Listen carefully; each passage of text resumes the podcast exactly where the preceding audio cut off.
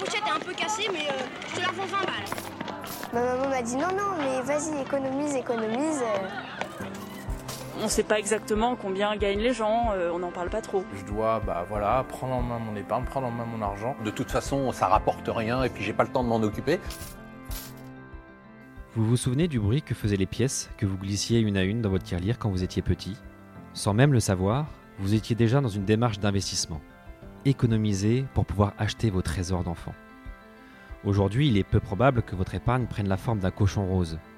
Il n'est plus question d'aller chez le marchand du coin pour compléter votre collection de cartes ou acheter un paquet de bonbons. Aujourd'hui, on vous parle de plan d'épargne, de private equity, d'assurance vie, d'immobilier, de livret A, PEA, SCPI et d'autres sigles plus ou moins obscurs. Parce que je suis convaincu que l'épargne peut être simple, plus proche de notre réalité, et en accord avec nos choix du quotidien et de nos convictions, et qu'il est possible d'allier performance et sens, je vous propose d'écouter Matière Lire, le podcast qui fait résonner votre argent dans le bon sens. Je suis Alexandre Toussaint, fondateur de Baltis Capital, et vous écoutez Matière Lire.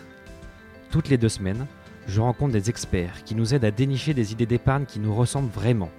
Ils nous donnent des conseils simples, clairs, transparents pour enfin passer à l'action. Et à la fin de chaque épisode, ces experts nous dévoilent ce qu'ils ont dans leur tirelire. Bonne écoute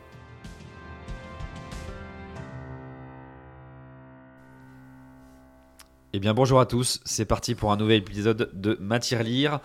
On va descendre un petit peu dans les, euh, dans les profondeurs de, de Paris et de France pour parler de caves. Et en plus, j'ai la chance de recevoir la star des caves, Thibaut de la Baronnière. Salut Thibaut. Salut Alexandre. Merci de venir euh, au micro de, de Matière Lire. Euh, alors on te présente un peu la star des caves parce que j'ai vu quelques, euh, quelques émissions, sur, notamment sur France 2, où on, parlait, euh, on te voyait dans certaines de tes caves et que tu es un des plus gros, si je peux dire, investisseurs de caves, en tout cas connu, reconnu en tout cas. Dans les caves, beaucoup Paris, mais pas que, on va en parler après. Est-ce que tu peux un peu nous expliquer un peu ton parcours, euh, ton parcours et comment tu es tombé dans, dans les caves Euh, tout à fait. Euh, Merci déjà de l'invitation. hein. Et puis c'est un plaisir de, partager avec tout le monde. C'est assez simple finalement. Des milieu des années 2010, euh, j'ai voulu commencer à investir dans l'immobilier. J'avais pas un gros patrimoine pour le faire. Et j'ai découvert un site internet qui s'appelle costockage.fr, qui était vraiment naissant à l'époque et qui est le peer-to-peer, la mise en relation propriétaire-locataire des, locaux de stockage. Que les caves, mais les locaux de stockage.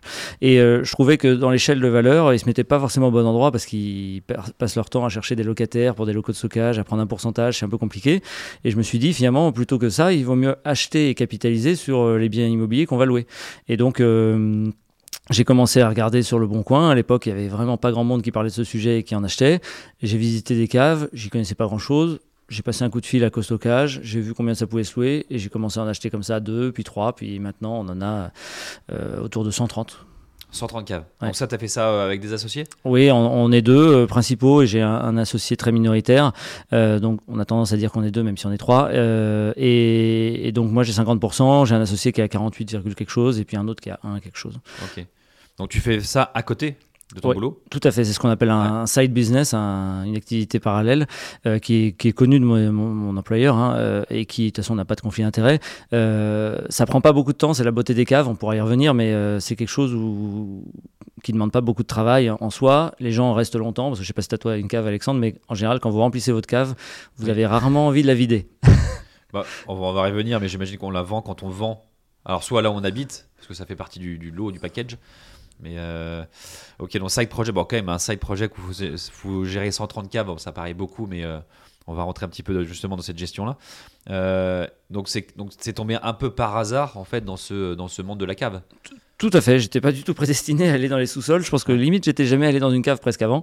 Euh, et en fait, euh, bah, on va pas se cacher, c'est probablement l'actif immobilier, alors certes petit, mais en, termes de rendement le plus rentable euh, que je connaisse.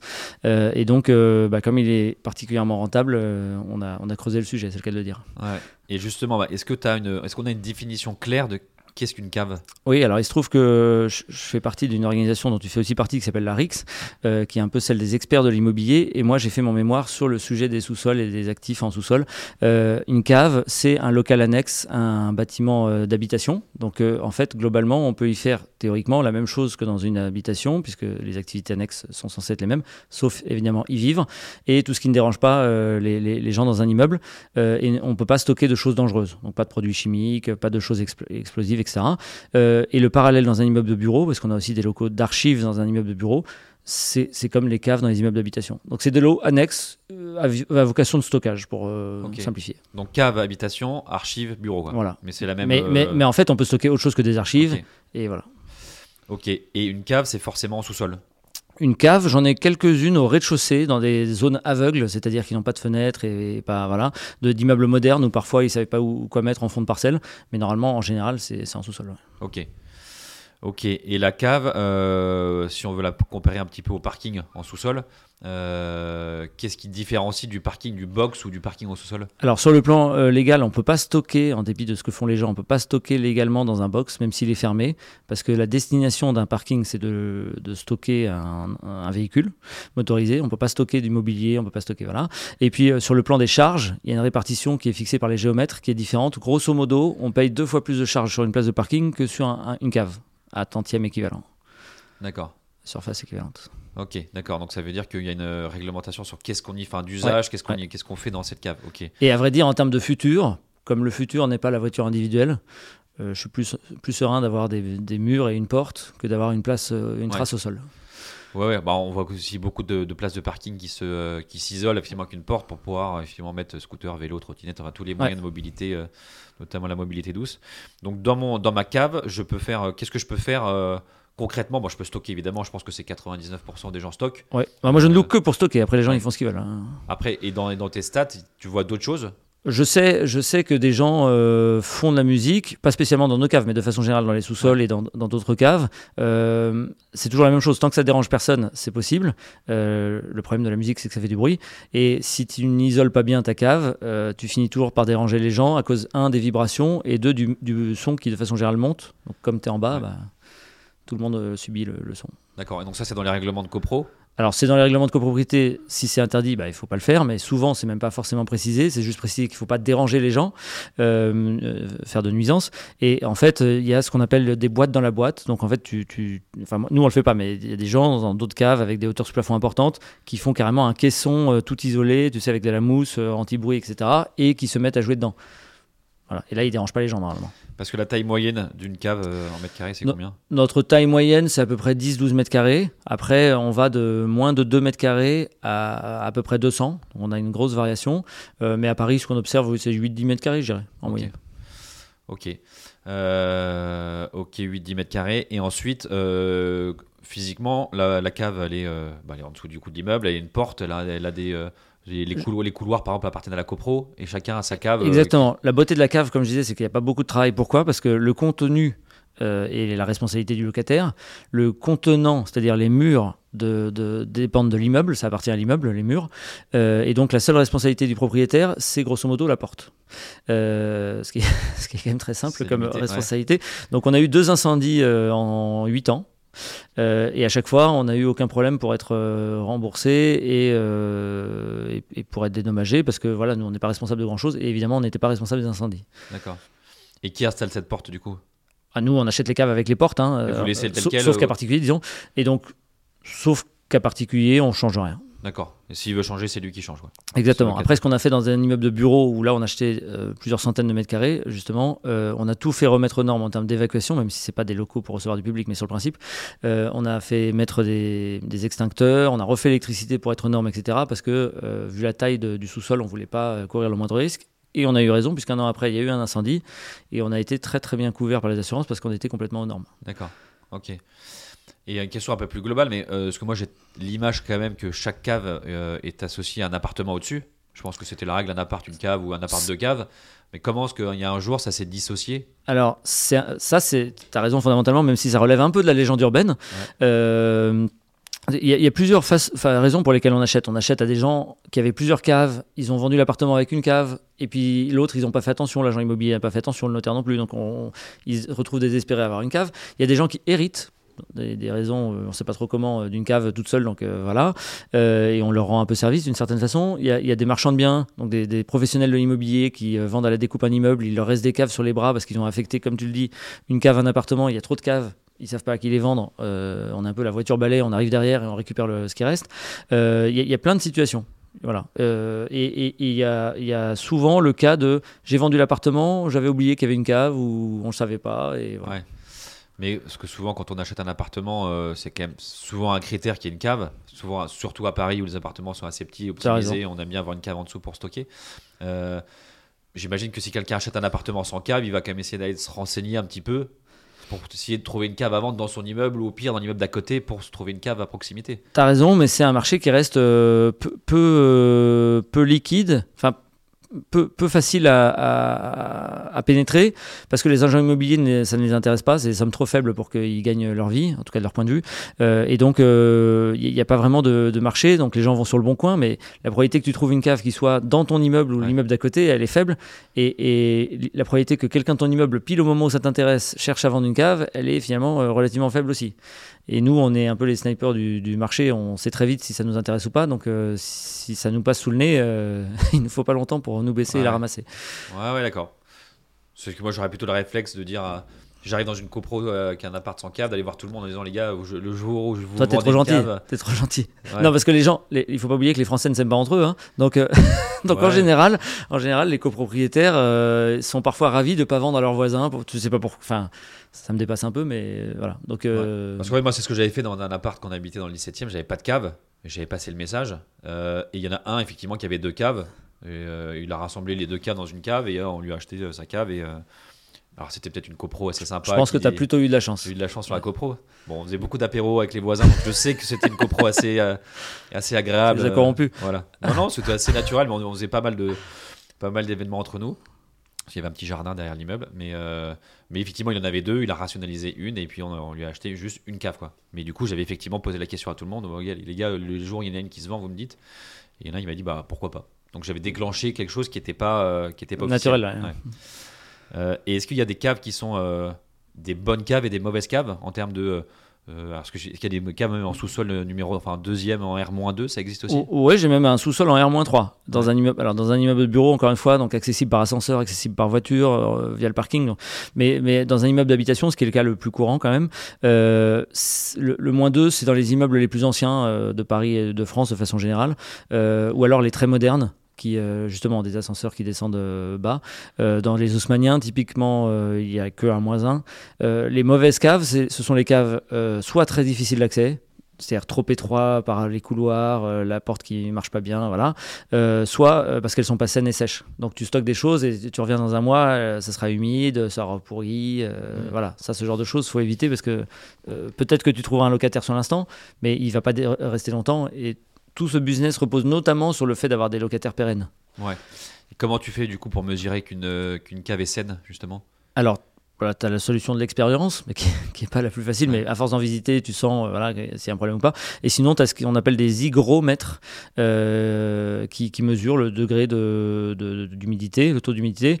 Au-dessus de 65%, 60-65%, ça devient quand même euh, à terme problématique. Quoi. Donc ça veut dire qu'elle n'est pas, il y a pas, elle est pas ventilée ou il n'y a pas Ouais, il n'y a pas assez de dessous. ventilation et où il peut y avoir assez souvent dans les immeubles parisiens, hein, même si les gens s'en rendent pas compte, un problème d'infiltration ou de, un tuyau qui est mal euh, entretenu et donc euh, bah, ça goûte quelque part dans le sous-sol et ça finit par humidifier. voilà. Ok. Et dans tes 130 caves, tu connais la proportion de ceux qui ont fait une cave à 20, justement?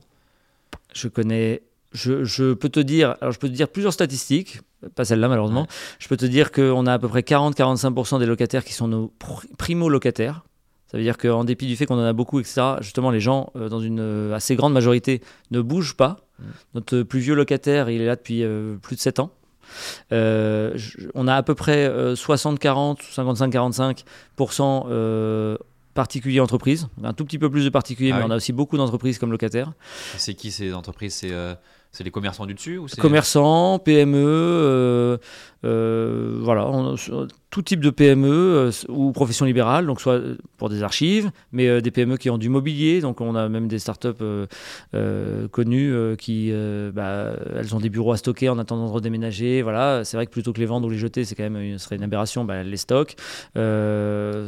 Il y, a- beaucoup de cas d'usage. J'ai un traiteur, bah, mon plus vieux, mon plus vieux euh, locataire, c'est voilà, c'est des traiteurs, euh, des, petits traiteurs, hein, c'est une PME, mais euh, ils ont des tables, des chaises pour les réceptions privées qu'ils font. À chaque fois, ils viennent les mettre là, les caisses de champagne. euh, Voilà, c'est pas vraiment une cave à vin, tu vois, mais c'est. Ok. Ouais, donc c'est assez large en termes du- d'usage et de typologie de, de- locataires. Si on essaye un peu de faire la- l'agenda, enfin le, le- le déroulé de l'acquisition d'une cave, euh, de la recherche à l'acquisition, au financement, etc., etc.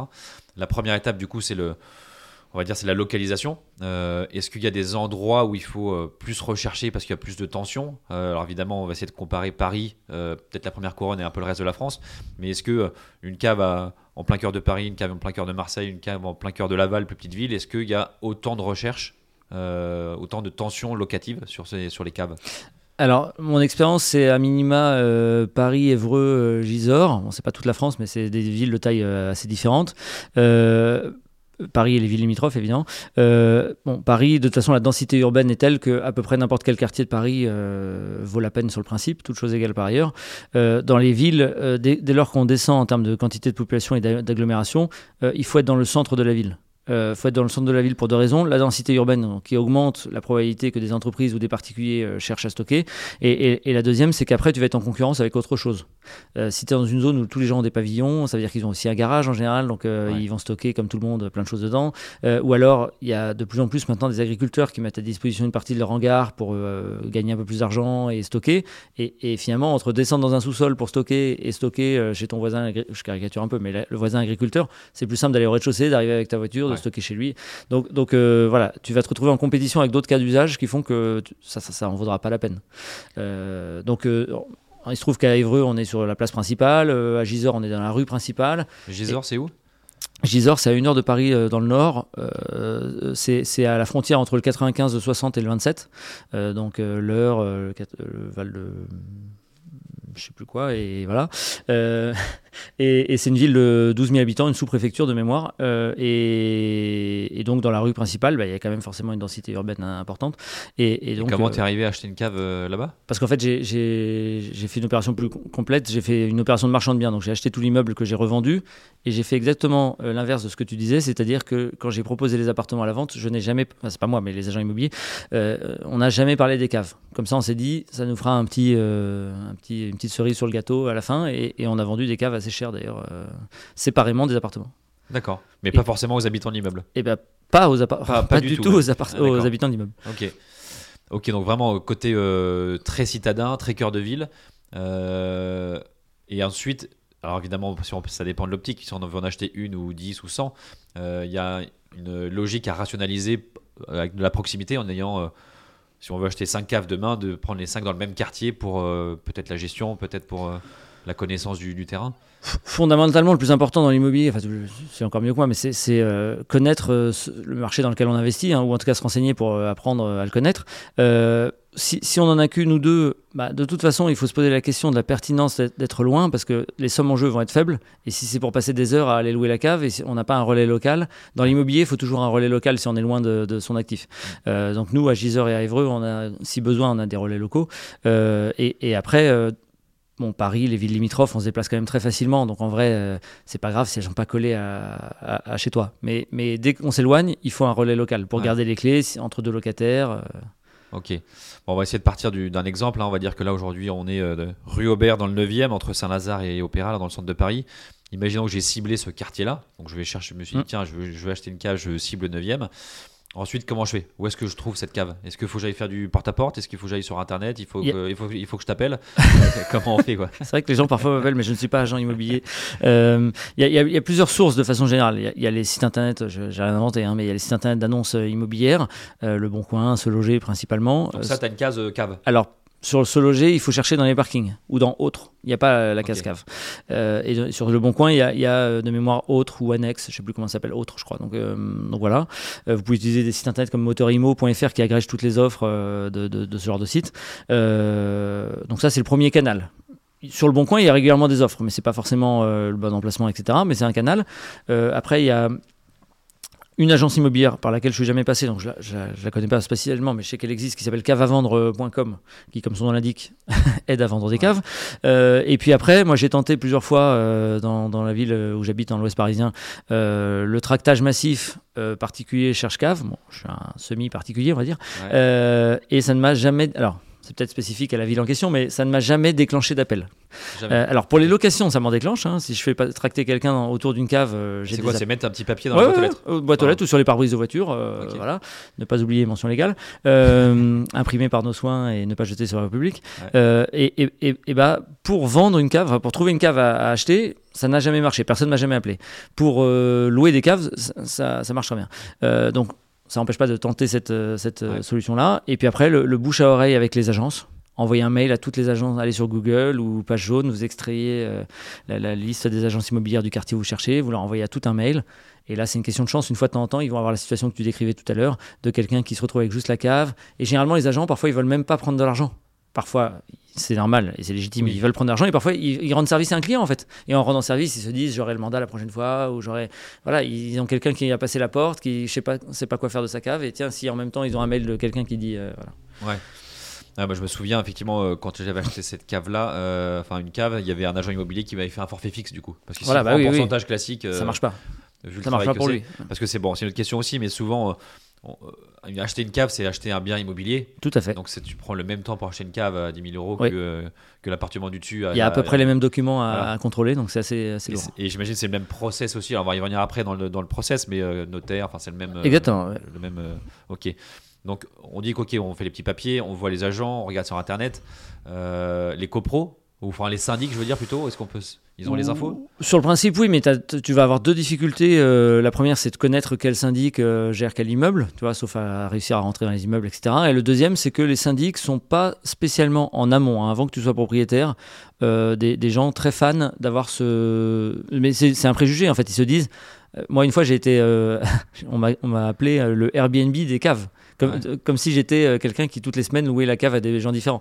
Alors que pas du tout. Mais, mais voilà, on a une perception négative par euh, principe parce qu'on achète quelque chose et on va pas être dans la copropriété, donc on va pas soi-disant s'en occuper, blablabla, on va pas faire les choses bien. Ok. Voilà. Ok. Bon, en gros, il y a un petit côté. Donc le syndic, il va pas euh, te rendre service à mon Il avis. y a un petit facteur chance ou euh, euh, ou être là au bon moment pour trouver une cave. Ouais. Euh, ok. De façon générale, comme dans la vie, le travail euh, paye. Donc si tu t'acharnes au bout d'un moment, normalement, euh, si tu fais les choses correctement. Ça doit payer quoi. Ouais. Ok. On en a parlé un petit peu au début, mais sur le prix d'une cave, euh, moi j'ai l'impression que c'est plutôt des prix fixes, enfin que du mètre du prix au mètre carré. Alors, disons qu'il y a une sorte de prix minimum intellectuel, je pense que les gens euh, recherchent, parce que forcément, comme ce sont des petites surfaces et une valeur métrique, notamment à Paris, qui est complètement sans rapport avec la- le prix métrique des appartements. Euh, à Paris, on est entre, disons, euh, 1000, euh, parfois un peu en dessous, mais surtout 2-3 000 euros du mètre versus, euh, euh, disons, 10-12 000 euros euh, du mètre carré euh, pour les appartements. Euh, les gens en veulent euh, plus ou moins forfaitairement, oui, entre euh, euh, 6 et 20 000 euros selon la taille, euh, 6-8 et 20 000 euros selon la taille de la cave. Euh, évidemment, si elle est beaucoup plus petite, il s'ajuste un peu, mais donc, donc le prix métrique euh, parfois euh, diffère euh, et perd un peu de son sens.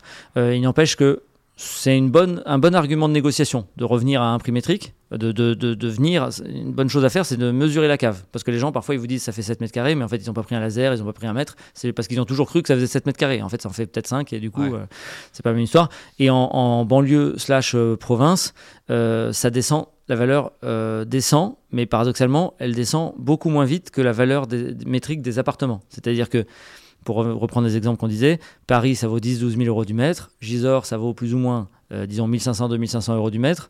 Euh, une cave à Gisors, ça vaut 500 euros du mètre, alors qu'une cave à Paris, ça vaut, disons, 2000. Donc tu divises par 4 le prix des caves, alors que tu divises par 7, 8, Ouais. 9 le prix d'un appartement en prix, Ouais. en prix métrique. Bah, c'est là où tu un peu. euh, moi, je me rappelle quand on avait entre guillemets négocié le prix de la cave, qui était pas à vendre en plus. Et en plus, moi, je la voulais vraiment parce que Oui, j'étais bah, au-dessus. là, il y avait- d'utilité Voilà, sur, c'était un peu sur différent. le plan économique. On a on papoté, je dis bon combien? Il m'a dit 10 000.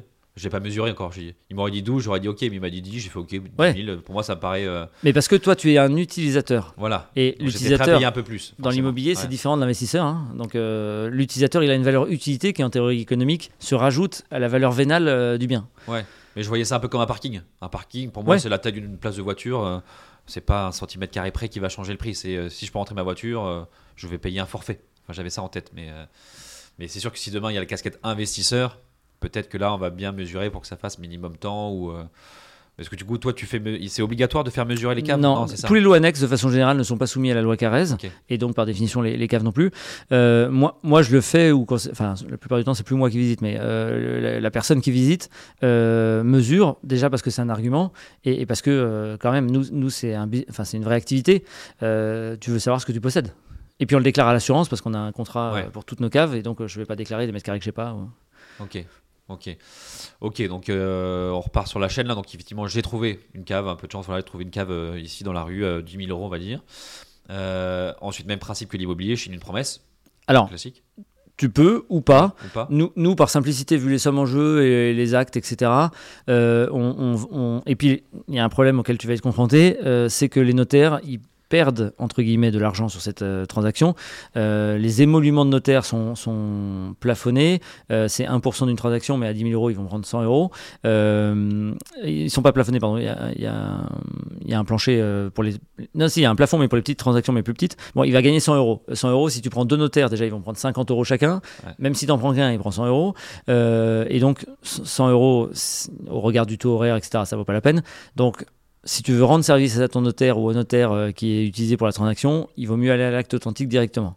Euh, et accessoirement, ça permet d'aller un peu plus vite. Oui, oui. Ok. Et ça, euh, ça se finance par les banques? Alors, ça, vous avez intérêt à avoir une bonne relation avec vos banques. Parce que Euh, pareil, elle va aussi râler euh, pour Ex- faire un... Exactement. Donc, si vous avez une relation très basique avec votre banque, pas d'historique, et que vous allez la voir pour emprunter 10 000 euros, quelle que soit la somme, mais faible, pour une, de surcroît pour une cave euh, qu'ils ne connaissent pas comme, euh, comme activité d'investissement, vous allez avoir du mal. Vous allez très certainement vous prendre un nom. Euh, si vous faites la, la démarche de leur montrer, euh, notamment euh, grâce à la médiatisation, que ce sujet a eu un peu eu, combien, et les sites internet, combien ça va se louer, euh, combien ça vaut, que vous la payez au bon prix, etc., et que vous avez par ailleurs de bonnes relations bancaires, blablabla, euh, vous pouvez convaincre votre banquier euh, de vous financer. D'accord. Ok. Et ça se trouve d'ailleurs des lots de caves? Oui, bah nous, on a acheté euh, jusqu'à. Alors, en termes de taille, la plus grosse transaction qu'on ait faite, c'est pas non plus des grosses. euh, je suis pas non plus un gros investisseur, mais 280 mètres carrés d'un coup. Euh, la plus grosse transaction en nombre. Donc, ça, c'était que trois lots sur le, sur le papier, parce que c'est dans un immeuble de bureau. Donc, forcément, à Paris, dans un immeuble de bureau, les, les surfaces minimum sont, sont tout de suite très importantes. Euh, et, et en termes de, de nombre de caves individuelles, on en a acheté une fois 17 d'un coup à, à Courbevoie. Pareil, dans le même immeuble ouest aussi parisien. Euh, dans le même immeuble, dans le même immeuble, un gros bloc d'immeuble euh, qui, qui avait euh, trois numéros dans la rue, donc c'est quand même un, un gros. D'accord. Parce que ça, tant pour le notaire que pour le banquier, et d'ailleurs pour l'investisseur, autant si on trouve un lot de 2, Évidemment. 3, 4 à côté, euh, ça peut avoir du sens. Quoi. Parce que le, le problème corollaire avec euh, le notaire qui gagne pas sa vie, c'est que les, les frais, donc les droits d'enregistrement, la partie char, euh, taxe, euh, les- ce qu'on appelle les frais de notaire, mais qui sont pas les, les- Ouais. émoluments du notaire, euh, ils sont euh, dans une large mesure forfaitaires sur les petites sommes. Ce qui fait que sur une transaction à 10 000 euros, tu vas payer à peu près au tout mis ensemble entre 1500 et 2000 euros, ce qui est énorme en pourcentage. Ah bah oui. Ça fait 15 à 20%. Euh, et, et donc, si d'un coup, tu trouves pas une cave à 10 000, mais deux à, à 10 000 dans la même, dans la même transaction, euh, tu vas payer peut-être, au lieu de 1500 2000, entre 2000 et 2005. Pas beaucoup plus, en fait, en, en proportion, en, en valeur absolue. Et beaucoup moins en proportion. Parce que sur une transaction de 20 000, tu, tu- voilà. donc, donc tu as tout intérêt, autant que faire se peut, à augmenter la taille euh, de, ta, de ta transaction. Ok. Ok. Et, euh, et vous, faites-vous financer les acquisitions? Alors nous, nous euh, on a commencé cette activité, comme je le disais en tout début, en 2015. On est en, courant 2023. Euh, donc on a un historique, ce qu'on appelle un track record dans le domaine financier immobilier. On a un historique qui est quand même très important, plus la médiatisation que, bah, que des podcasts comme le tien et d'autres médias nous ont donné. Et donc nos, nos banquiers, que je, je remercie, voient que ça marche financièrement. Et voilà. Et donc on met à peu près zéro fonds propres. Euh, on finance à peu près 100%, 100% 110%, c'est la question de point de vue, de, de nos acquisitions. Ok. On ne met jamais plus d'argent. Parce que ça pourrait être une stratégie de se dire j'en achète cash 2, 3, 4, 5 et je refais financer tout. Tu as raison. Alors après, la difficulté pour une banque, et c'est notamment pour ça que c'est pas facile de se financer de façon générale, c'est que au regard de la taille, euh, les banques déjà, elles n'ont pas envie sur le principe d'instruire un crédit très petit. L'autre problème, c'est qu'une banque, quand elle prête, elle a envie de garantie. Donc soit elle va vous prendre comme caution, euh, soit elle va regarder pour une hypothèque, mais une hypothèque sur des sommes aussi faibles, c'est trop cher et euh, elle n'a pas envie de récupérer en, saisie immobilière si demain il y avait un problème de, tel lot. Et c'est ce qui peut faire bugger un peu éventuellement la banque. Donc nous, ils nous financent parce que ils, voient que ça marche, on a remboursé des crédits, etc.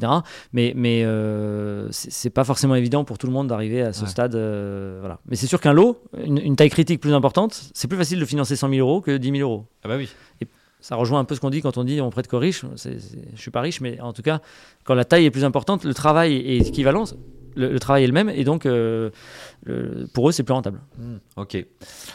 Ok, ça c'est clair. Et ensuite, sur le, si on passe un peu, alors on refait le schéma, ok, on passe chez le notaire, on finance ou pas euh, la première acquisition, pour, euh, en tout cas pour montrer que ça marche effectivement pour peut-être une, une prochaine. Quand on achète une cave, généralement elle est, elle est vide. Ah bah, il, faut, il, faut bien, il faut bien préciser dans son offre euh, et dans la négociation avec le, le vendeur, parce que parfois ils veulent pas la vider, c'est une succession, machin. Euh, soit que vous la voulez vide, et il faut le préciser parce que euh, voilà, et dans l'acte, enfin dans le projet d'acte, euh, soit que vous faites votre affaire personnelle de vider, parce que finalement vous pouvez trouver des gens qui vont débarrasser, etc. Et c'est un, un levier dans le prix. Parce que si vous rendez service à quelqu'un qui justement dans le cadre d'une succession ne veut pas s'en occuper, machin, ça peut, vous pouvez probablement baisser le prix de manière plus importante que ce que vous, vous allez dépenser pour vider la cave. Oui, c'est en rend service quoi. Ouais. Ouais. Et déjà, c'est possible d'acheter des caves qui sont louées? Euh, oui, bah nous on en a vendu une fois ou deux euh, loués comme ça de manière très opportuniste. Donc c'est possible de les, de les acheter loués de la même façon que tu achètes un appartement loué. ou- Ok. Tu reprends le bail et ça continue. Ok. Bon, partons du principe qu'on en trouve une qui est vide. Euh, ensuite, justement, ce loyer-là, comment il est fixé? Alors, bah, j'ai envie de dire l'offre et la demande, hein, mais, Ouais. mais euh, comment, comment tu définis ça? Grosso modo, il y, a- il y a trois canaux. hein. Euh, je reviens sur ces sites internet de mise en relation propriétaire-locataire d'espace de stockage. Il y a jestock.com, qui est probablement le, le leader sur le marché actuellement et le, le- le plus efficace. Et puis il y a costockage.fr, ça c'est ces deux sites. Euh, il, y a, il, y a, il y a un site internet que tout le monde connaît qui s'appelle Le Bon Coin, qui fait pas que ça évidemment, mais qui fait notamment ça. Et puis après, il y a le local, c'est-à-dire les petits papiers dans les commerces, sur les pare-brises, dans les boîtes aux lettres des immeubles. Euh, ça, ça marche très bien puisque par définition, quelqu'un cherche plutôt une cave ou une entreprise cherche plutôt une cave en bas de, de chez elle. Ouais, ouais c'est très local. Et, et ce loyer-là, on, a des statistiques si c'est plutôt un loyer au mètre carré ou si c'est pareil forfaitisé. euh, Alors, c'est à, à Paris, c'est plutôt au, au mètre carré. C'est plutôt au mètre carré euh, et on est sur 15 à 20 euros du mètre carré. 15 à 20 euros Par du mois, mètre carré. par mois, pardon. Par Par mois, mois, ok. charges comprises, mais les charges euh, sur les caves, c'est quasiment rien. Donc, euh, c'est 15 à 20 euros du mètre carré. Donc, et évidemment, plus ta cave est petite, plus le, le loyer métrique a moins de sens. Parce que sur des caves à moins de 2 mètres carrés, on est parfois à 50 euros. Donc, on dirait, ah ouais, ouais, 50 euros du mètre carré. Mais oui, mais c'est parce que c'est une somme relativement faible. Et à l'inverse, si tu loues euh, 180 mètres carrés, peut-être que tu seras plutôt à 15 euros. Quoi. D'accord. Euh, et ça, ce loyer-là, ça c'est le loyer plutôt parisien ou c'est Oui, c'est le loyer parisien. Ce qu'on constate, c'est que dès qu'on sort de Paris et Ouest parisien, qui est à peu près la même sociologie, euh, on, a une chute très très rapide du loyer métrique. Même à, je vais prendre un exemple, euh, dans l'Est parisien, à Ivry-sur-Seine, on a regardé plusieurs fois des dossiers de, de cave, euh, où le prix métrique de vente était à peu près le même qu'à Paris, mais le loyer est divisé par deux. Mm. Donc en fait, euh, ça veut dire que la rentabilité mécaniquement est, Ouais. est divisée par deux, donc on n'y est pas allé. Euh, et dans une ville comme euh, Évreux ou Gisors, à Évreux, euh, on loue le- la seule cave qu'on a, elle fait 17 mètres carrés, donc elle est très grande. hein. On la loue euh, 50 euros par mois. Donc ça veut dire 2, 3 euros, pour simplifier, 3 euros du mètre carré par, par mois. Donc rien à voir avec les prix parisiens. Ouais, d'accord. Et justement, là, pour cette partie, ces parties de rendement, donc, tu me disais, là, par exemple, une cave, une cave je sais pas, de 10 mètres carrés à Paris, là, dans le 9e, euh, je peux louer combien par mois? À mon avis, tu peux la louer euh, facilement 175 euros par mois. 175 euros par mois. Ouais. Ok. Donc si je fais x12, donc ça fait 2000, euh, 2100. 2100. Tu, tu peux considérer que tu as peut-être 50 euros euh, de frais euh, divers et variés, charges, etc. Par, par mois. Donc tu seras entre 2000 et 2050 euh, net. Et donc avec les frais de, de, notaire, etc., tu auras payé, disons, autour de 12 pour simplifier. Donc je vais pas calculer combien ça te fera de Ouais, ça te rendement, fait entre 15 et 20% Voilà, de rendement. Ouais, ce qui est cohérent parce que nous, on est entre 18 et 20 en, Ah ouais, ça en stabilisé. énorme. Ouais. Et justement, attends, on va essayer de- et, et si on essaie de, de- de- d'affiner un peu ce, ce rendement-là, euh, donc tu as ton loyer, bon, qui, est, qui on va dire, qui est, euh, qui est brut, tu dois, as des charges de copro, mais hyper faibles. Hyper faible. Euh, en termes de travaux, Bah, il y en a jamais. Euh, c'est- en tout cas, à titre personnel, il y en a jamais à part la porte, encore une fois. Ouais. Et, et sinon, c'est la copropriété, donc les charges. encore une fois, hein, si lui veut isoler, faire les travaux, changer Ah, la bah, porte, c'est assez frais. Moi, je fais jamais rien. Donc, Ah, la porte, la porte, si, s'il y a un problème sur la porte, je répare Pas la serrure. En voilà. tout cas, s'il veut mettre une porte blindée Ah oui, ou une oui. porte Ah oui, j'ai même euh, une locataire qui m'a dit voilà, est-ce que ça vous dérange si je mets une porte blindée? Et elle- Je lui ai dit non, mais quand vous repartez, je veux une porte. Elle m'a dit bah, je pense que je repartirai avec ma porte blindée, je vous remettrai la porte. Bah, très bien. Ok. Donc, ok, très peu de charges, pas de travaux. Euh, taxes foncières? Taxe foncière, euh, on en a de plus en plus à Paris euh, par rapport au stock. euh, donc je pense que la mairie et la direction des impôts se réveillent sur ce sujet. Euh, au début, on en avait sur 10% du patrimoine, maintenant on est à peu près à un tiers. Ça reste des sommes, c'est- un quart d'un mois de loyer, je pense. D'accord. Donc c'est rien. Et ça, il y a des choses qui se refacturent aux locataires Alors nous, on a, alors de toute façon, euh, les lots annexes de façon générale se louent avec ce qu'on appelle des baux civils. C'est pas très connu des, des investisseurs particuliers. Les baux civils, ce sont des baux où on décide entre locataires et propriétaires de, de ce sur quoi on se met d'accord. Donc nous, évidemment, on a un contrat type hein, parce que si on commençait à négocier avec chaque personne, on n'en sortirait pas. Euh, et dans notre bail, donc là, c'est plutôt en faveur euh, du, du locataire. Par simplicité, on ne refacture rien au locataire. Donc la taxe, les taxes foncières euh, augmentent, diminuent, les charges augmentent, diminuent. C'est pour notre pomme. Euh, on vit avec, mais au moins on, on perd pas de temps en administratif pour aller grappiller quelques euros par-ci, euh, par-là. Ok. Et ton loyer, euh, c'est un loyer dans ton, dans ton bail, c'est un loyer qui est indexé aussi ou Alors oui, on indexe tous les loyers, bah, notamment parce que quand les locataires restent longtemps, ça finit par faire une, une sacrée différence. On indexe les loyers en général. alors les entreprises, on, le met, on les met à l'ILAT, l'indice de, loyer des activités tertiaires. C'est logique puisque ce sont des- voilà. Et, euh, et les autres, on les met à l'ICC, l'indice du coût de la construction. En beau civil, on Ça, fait un peu ce qu'on veut. C'est libre, euh, ouais, ouais. c'est ça. Ok, c'est libre. Ok. Euh, et assurance? Alors, assurance, sur le principe, vous devez vous assurer, encore une fois, euh, pour la porte. Et c'est à peu près la seule chose dont vous êtes responsable, euh, sachant que tout, toute personne est aussi protégée par l'assurance de la copropriété. Donc c'est souvent la meilleure des deux assurances qui prend le relais s'il y a un problème. Nous, on a réussi à négocier avec un gros assureur de la place.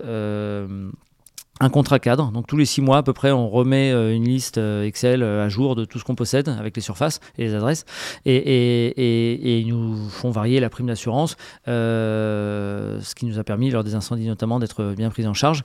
Euh, il faut s'assurer surtout que le locataire est assuré pour son contenu, parce que c'est surtout ce qui est contenu dans la cave qui peut déclencher un problème. Et ça, tu le vérifies du coup Tu le demandes Euh, nor- normalement, on le demande au départ, et puis après, on travaille euh, surtout, je, je dois l'avouer, à la confiance. Ouais. Si le locataire paye euh, depuis des années, etc. Il faut savoir que pour des annexes de moins de 30 mètres carrés, euh, si c'est un particulier qui loue et qui rajoute ça donc à son appartement, euh, la- le coût pour l'assurance est nul. En général, l'assurance, voilà, dira OK, pas de problème, vous avez une annexe. Donc, donc vous auriez tort en tant que locataire, si un jour vous louez une cave, de, de ne pas le faire. Ok. Ok. Bon, en tout cas, si, j'imagine que si on se lance, on va être plus vigilant souvent au début hein, dans, en vérifiant les assurances. Bon, de la copro, j'imagine que ça s'est réglé, enfin que c'est en, euh, Ouais. dans les règles.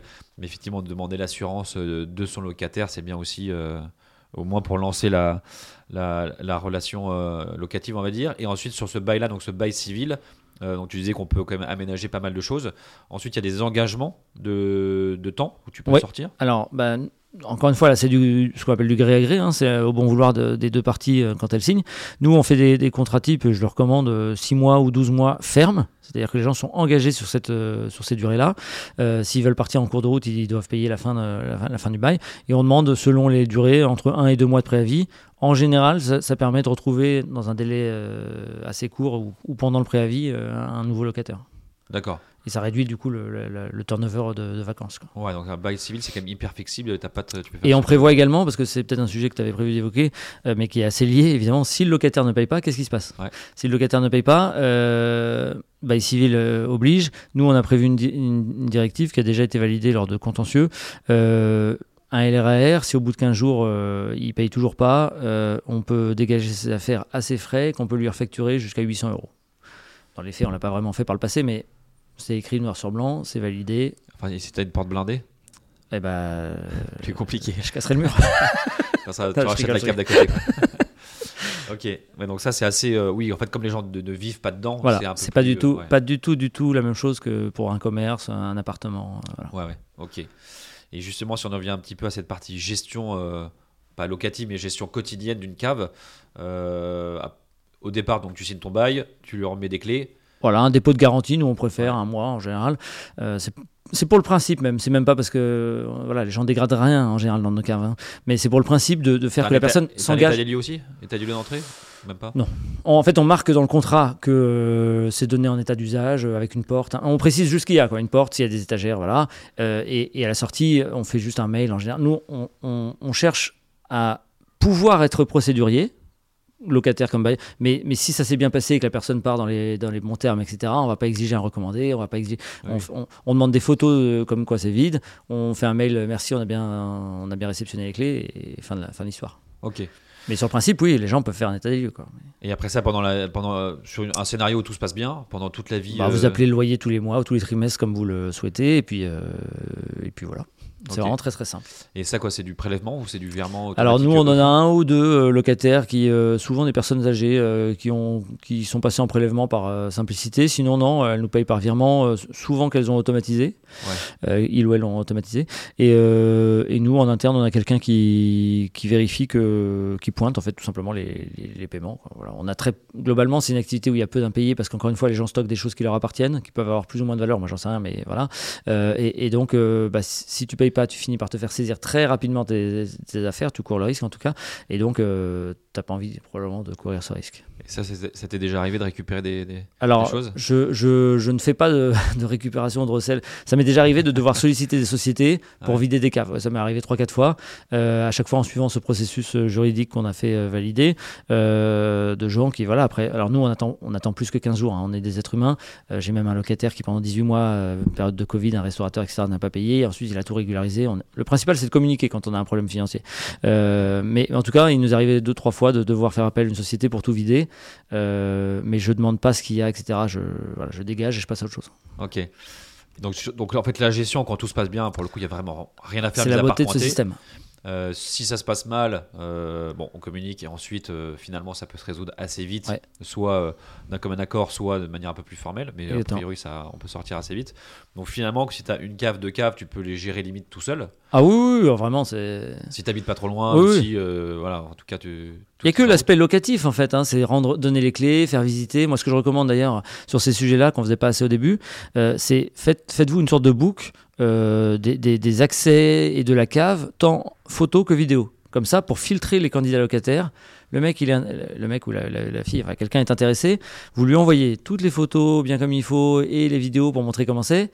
Ben, il y en a un sur deux, facile, je pense, il va, il va finir par dire ah non, ça me va pas parce que je sais pas quoi, euh, le mur il est blanc, ou- enfin. Et, et donc, Ouais, euh. Ouais. et donc, on se déplace pas pour rien. Ok. Ok. Et, à, et à- à quel stade, parce que tu sais à quel stade ça devient compliqué de tout gérer tout seul en termes de nombre? Ouais, ouais, nous, on a commencé euh, quand on en a eu, euh, je sais pas, je sais pas exactement, mais 30, 40, 50. euh, bah, en fait, statistiquement, plus t'en as, plus chaque jour, dans les faits, c'est pas le cas, mais plus chaque jour, statistiquement, quelqu'un peut t'appeler pour quoi que ce soit. Euh, ah, j'ai pas eu, je vois pas ma quittance de je sais pas quoi, je vois pas. Bon, et donc, bah, quand on a 130, euh, il suffit qu'une fois tous les trois jours, quelqu'un t'appelle, et déjà, tous les jours, enfin, Ouais. voilà, donc, donc, donc, ça n'empêche pas de se lancer, mais c'est vrai qu'au bout d'un moment, il faut, trouver une petite organisation pour. euh, Voilà. Après, la beauté de ce système, c'est qu'encore une fois, les locataires, pour la plupart, ne bougent pas, ou très peu. Et donc, euh, c'est pas ça qui prend du temps. Ouais. Et sinon, tu as, des, euh, t'as des entreprises qui sont euh, spécialisées dans la gestion de cave? Ou c'est- Non, on m'a plusieurs fois appelé pour, euh, enfin même souvent appelé pour euh, que je fasse de la gestion locative euh, des caves d'autres personnes, etc. Euh, je, je leur ai expliqué très gentiment que c'était pas, ça, ça- ça n'en valait pas la peine, je pense, pour moi, et, enfin pour moi et mes associés, enfin pour notre société et pour eux, pour nous, parce que comme les sommes mensuelles, tu vois, sont assez faibles. Si on prend un pourcentage, il faudrait qu'il soit très élevé pour que ça, ça commence à valoir la peine. Et pour eux, si je leur prends du coup un pourcentage très élevé, bah forcément, ça enlève beaucoup de la rentabilité. Donc, euh, donc j'en connais pas en tout cas. D'accord. Et, euh, et si on essaie de creuser un peu sur, ton, sur, sur ta partie conseil, euh, est-ce qu'il y a des erreurs justement à éviter, que ce soit à l'acquisition ou à la gestion? Dans la gestion, faut, faut, avec un locataire de façon générale, hein, pas qu'avec les caves, euh, faut, faut jamais considérer un locataire comme un ami. Euh, un locataire, c'est quelqu'un avec qui vous avez une relation contractuelle. Euh, si, si au bout d'un moment il paye pas, qu'il essaye de vous raconter des histoires, des machins, il y, a- un moment vous n'êtes pas euh, l'assistant social, vous pouvez pas régler tous les problèmes des autres. euh, voilà, je dis pas qu'il faut être méchant avec les gens, hein, mais et donc euh, vous faites pas avoir à force de vouloir être systématiquement trop gentil, attendre un mois de plus, etc. C'est le meilleur moyen de se faire vraiment avoir et qu'on abuse de votre gentillesse. Euh, et lors des acquisitions, euh, n'ayez pas de scrupule à, tout vérifier. C'est pas parce que vous achetez une cave que vous pouvez pas vous faire avoir, que vous pouvez pas acheter quelque chose qui, a des problèmes. Et donc, euh, si- s'il y a un doute, en général, c'est qu'il n'y a pas de doute. Vaut mieux rater une bonne affaire que de, de faire une mauvaise, parce que la mauvaise, vous allez la traîner longtemps et vous aurez en plus du mal à vous en débarrasser, alors que des bonnes, vous finirez toujours par en retrouver une. Enfin, je vous le souhaite. Ouais, ouais. Oui, non, t'as raison. Ouais. C'est- pas que pour les caves, hein, mais, mais notamment pour les caves. Et après ça, j'imagine que la cave, un peu comme l'immobilier de manière générale, hein, c'est des cycles assez longs. Donc le but, c'est. euh, Enfin, j'imagine, il n'y a pas de marchand de biens de cave. Ça reste Alors nous on, en fait, bah, nous, on en fait un peu, euh, très modestement, hein, mais euh, on en fait un peu parce qu'on achète parfois des caves sur des liquidations d'entreprise. euh, et donc on achète un gros lot, enfin gros, on s'entend, et du coup on en vend quelques-unes ou des choses comme ça. Mais, mais non, j'ai pas identifié de marchand de biens de cave, non. J'ai plutôt des marchands de biens qui savent pas quoi faire de leur cave et, qui les vendent. Ok, ça c'est parfait. Bon, et là, j'ai une question aussi qui va être un peu, à mon avis, que tout le monde te pose. C'est. euh, moi, tu vois, évidemment, euh, à t'écouter, ça, je me dis, tiens, il faut que j'achète une cave. Euh, après, quand je vois tout ce qu'il faut faire pour une cave, je me dis, ah, c'est beaucoup d'énergie, beaucoup de temps pour finalement un beau rendement en termes de pourcentage, mais en termes de, montant, c'est assez faible finalement. Donc, j'aurais envie de me faire accompagner. Donc j'imagine que tout le monde doit te dire Tiens Thibaut, tu veux pas m'aider à trouver une cave, tu veux pas m'aider à faire ci, tu veux pas m'aider à faire ça. Euh, toi aujourd'hui, la, la- votre foncière, elle gère uniquement votre patrimoine. Ouais, c'est vraiment une foncière au sens propre. Voilà, c'est- c'est c'est pe- c'est personnel, on va dire, Ouais. à, vous à vous deux, à vous trois. Euh, T'as jamais pensé du coup à faire, euh, alors soit monter l'agence immobilière de la cave, spécialisée là-dedans, qui accompagne, enfin qui fait même du coaching, conseil, accompagnement, et peut-être même gestion, parce que j'imagine que tu dois avoir plein de demandes tous les jours. euh, Assez régulièrement. ouais. Et, euh, et donc, est-ce que tu as pensé à monter euh, un business, mais vraiment plus un side euh, business, mais une vraie activité de, de conseil et de, de gestion et d'accompagnement Ou même, on en parlait un tout petit peu avant, de coaching pour te dire voilà, euh, tu devrais faire ça. Si tu veux acheter une cave, voilà le, le déroulé, voilà ce qu'il faut faire, voilà ce qu'il faut pas faire, voilà comment tu peux faire, voilà où il faut chercher, etc. Tous les petits tips que tu as du coup maintenant parce que tu t'en as acheté plein. Euh, Est-ce que tu n'es pas tenté de faire ça ou au contraire, tu dis là, ça va être l'usine à gaz euh, Non, non, t'as- t'as raison et tu soulèves un point très intéressant. qu'on a pensé aux deux, on a pensé à, on a pensé à alors pas à faire de la gestion des caves, hein, comme je le disais, mais en tout cas sur l'aspect. On a pensé à faire euh, soit un site pour que les gens puissent plus facilement euh, échanger sur le sujet, etc. Euh, J'avoue que faute de temps, pour l'instant, euh, ça n'a pas abouti. Enfin, ça n'a pas, ça jamais vu le jour. Euh, et l'autre sujet, euh, j'y ai réfléchi, j'ai un peu travaillé dessus, j'ai jamais appuyé sur le bouton, mais mais c'est vrai que j'ai très souvent des demandes de gens. parfois, les gens prennent mal que je tarde à leur répondre, mais je suis, enfin, faut aussi remettre l'église au milieu du village. Je suis pas. Je suis pas payé pour les, renseigner, Euh, mais, donc euh, il y a une demande, il y a une vraie demande euh, humaine de de- d'en savoir plus, même si déjà j'en donne beaucoup et j'ai rien à cacher, mais oui oui il y a, une demande. Bah, naturellement, maintenant que on a fait cet épisode, si demain je trouve une cave, je serais tenté de te l'envoyer en disant tiens, t'en penses quoi? Mais je, que- je suis toujours ravi de répondre euh, à la question. Ouais, ouais, parce que euh, euh, bah, comme beaucoup, quand quand- enfin comme partout, quand t'achètes, t'as besoin d'être rassuré. Donc forcément, pour être rassuré, tu parles à un expert. L'expert te dit oh, ouais, c'est bien, vas-y, ou euh, attention à ça, ou ça m'a l'air bizarre, ou, ou plus un coup de main quand c'est des copains. c'est- ça Ouais, exactement. Après, si t'as euh, 50 personnes par jour qui te demandent au fait, C'est parfois ça la difficulté. Ouais. donc bon, peut-être que ça vaudrait le coup de creuser du coaching où tu fais une formation pour 10 personnes. t'as raison, t'as raison. Je pense qu'en tout cas, ça, ça marcherait. Quoi. Donc, au début, euh, je pense que les gens sont toujours hyper curieux et intéressés d'avoir du conseil et surtout retour d'expertise, retour d'expérience, pardon. Euh, voilà surtout ce qu'il faut pas faire. Quoi. Donc, euh, ok. Et parce que surtout sur votre site, j'ai vu que vous aviez un site. Ouais. Ça, ce site, c'est pourquoi? C'est pour rassurer le vendeur ou c'est pour rassurer la banque ou c'est euh, Alors moi je crois beaucoup dans- de façon générale que dans la vie euh, il y a le savoir-faire. Donc là je pense qu'on on l'a un peu prouvé notamment à nos banques et tout ça. Et- mais euh, ce qui est parfois euh, plus important et, et c'est dommage mais c'est comme ça, euh, c'est le faire savoir.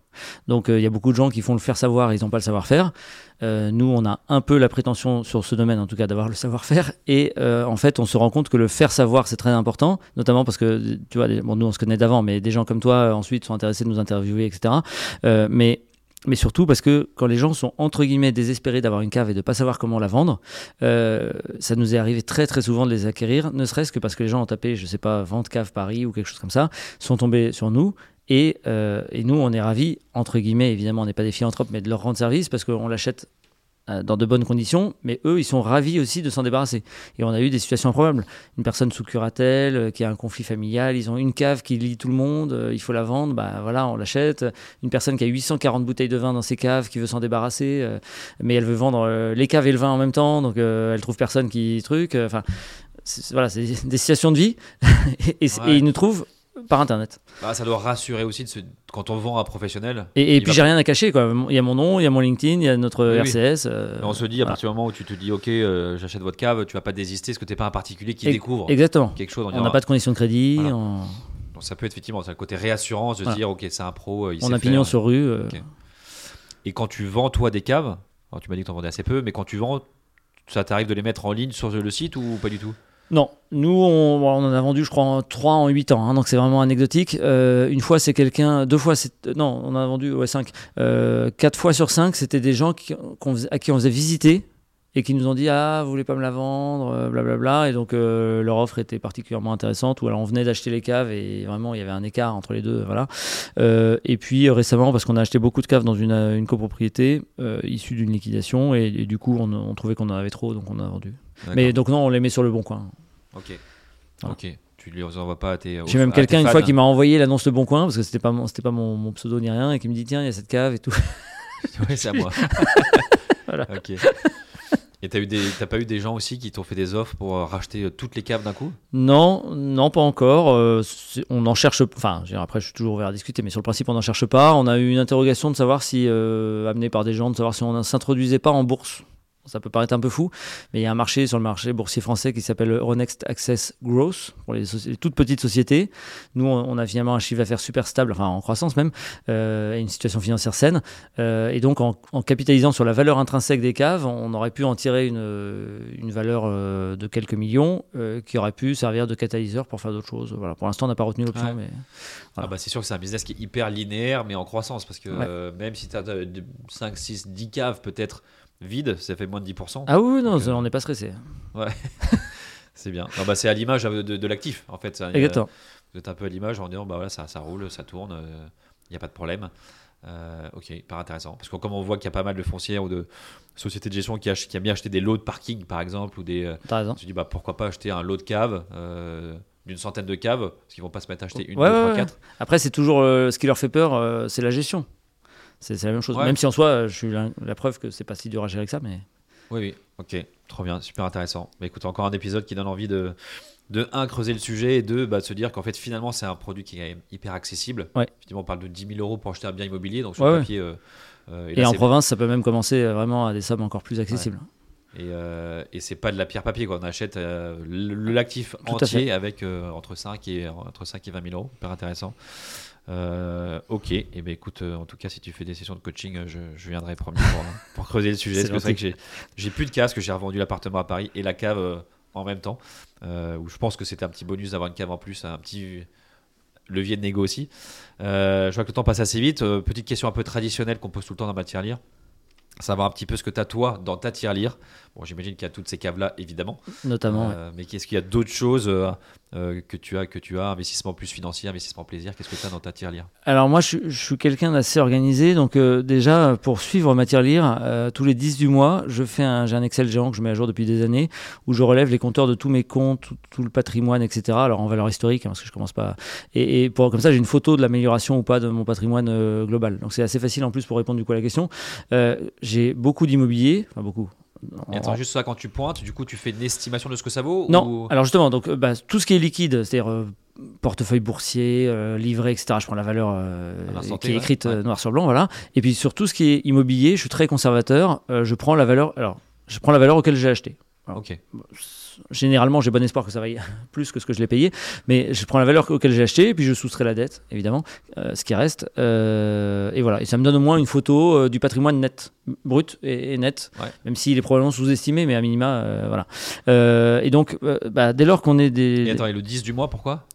Parce que c'est gé- généralement, euh, souvent tu as des flux en début, fin de mois, enfin, les salaires, les, voilà, les loyers, les trucs comme ça, donc ça perturbe un peu. Il y a beaucoup de crédits qui sont rem- débités vers le 5, je sais pas pourquoi, mais souvent les banques, euh, peut-être parce que les loyers tombent, le- voilà.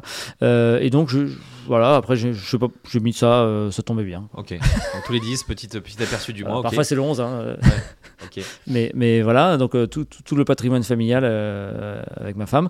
Et après, bah, nous, on est des gens qui avons quand même, euh, entre guillemets, beaucoup, c'est c'est fa- façon de parler, hein, on n'est pas riche, mais on qui avons beaucoup d'immobilier, donc ça veut dire qu'on a quand même beaucoup de dettes. Euh, donc, euh, du coup, ça, c'est une grosse, une grosse patte euh, du, du patrimoine. Par définition, venant de la gestion de fortune, bah, quand on a beaucoup de choses illiquides, on a du coup aussi des choses liquides. Donc, on a des portefeuilles boursiers et même de, de- un peu de trésorerie, parce qu'on n'est jamais à l'abri de coups durs dans, l'immobilier. Et après.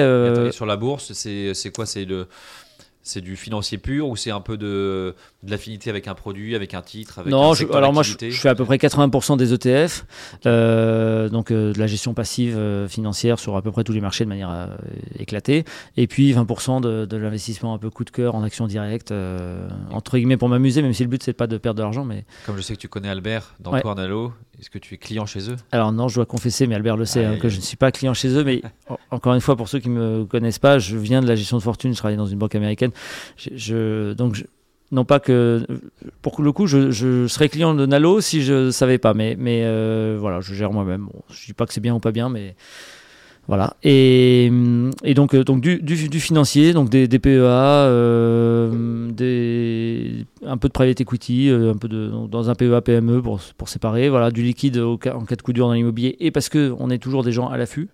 Donc euh, bah, dans l'immobilier il faut avoir de la poudre pour pouvoir euh, tirer. J'ai du patrimoine immobilier marchand de biens. Donc je fais des petites opérations en province. Donc ça va ça vient voilà. Et puis Ça, tu trouves le temps de le faire à côté aussi Ouais, le week-end. et puis j'ai quelques réseaux qui, me proposent des choses. Ça marche pas toujours, mais en tout cas, euh, voilà. Donc euh, sur des tailles euh, jusqu'à un million, hein, c'est pas non plus. euh, euh, et, Et, et- sur la partie private equity, je crois qu'on est euh, associé dans la même startup, je crois qu'est Shaper. ah oui. Tout à fait. Euh, pff, moi, je suis un petit investisseur à chaque fois. quoi? C'est c'est- c'est de l'affect ou Ouais, du- généralement j'investis dans des sociétés euh, dans lesquelles je que j'ai utilisées et pour lesquelles euh, dans lesquelles je crois voilà donc Shaper, Income qui est un prestataire de services comptables, euh, ce genre de choses. Et récemment euh, j'ai un- ou, alors qui ont un caractère à impact euh, pour le, changement climatique. Et récemment j'ai investi dans une société qui fait des, des prises pour l'escalade alors que je ne fais pas d'escalade.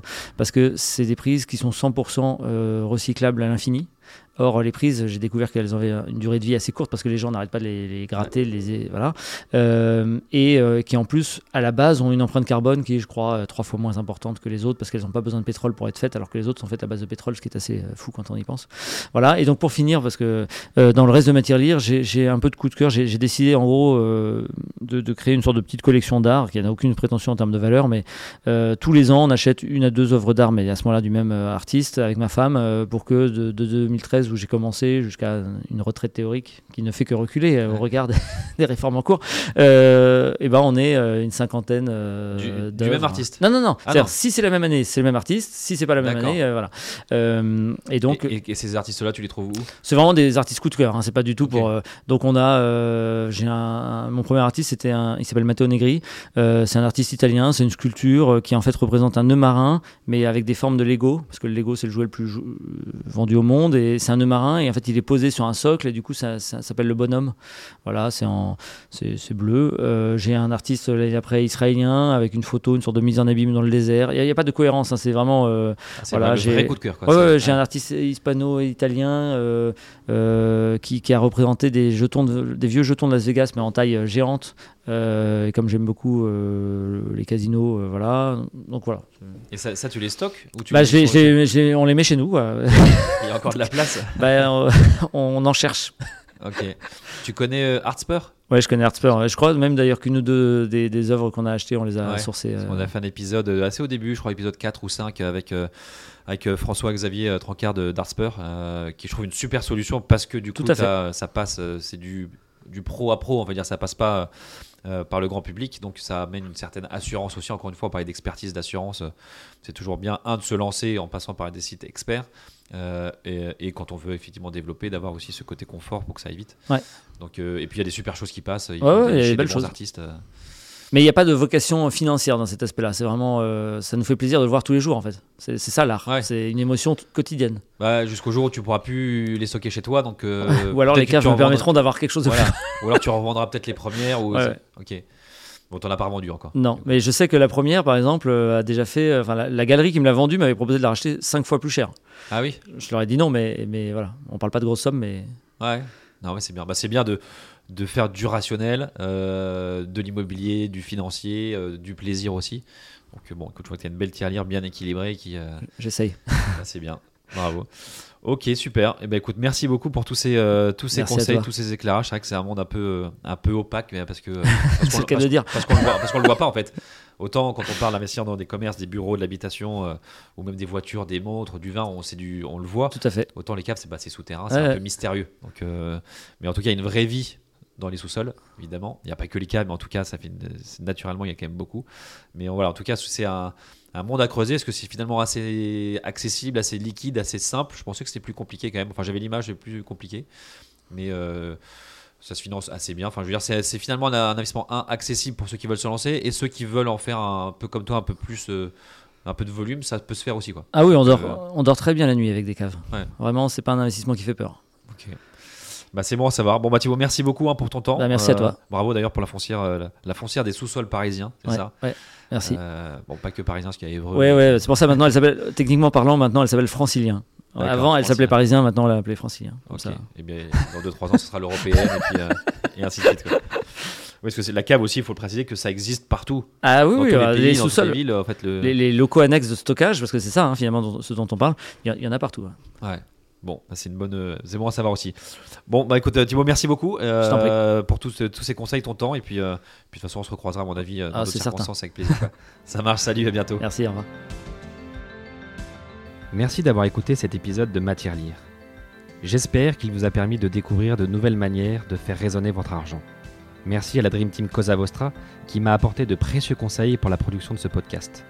Et si l'épisode vous a plu, je vous invite à vous abonner sur votre plateforme d'écoute habituelle, à le partager autour de vous et à laisser un commentaire ainsi que 5 étoiles sur Apple Podcast. A très vite pour un nouvel épisode.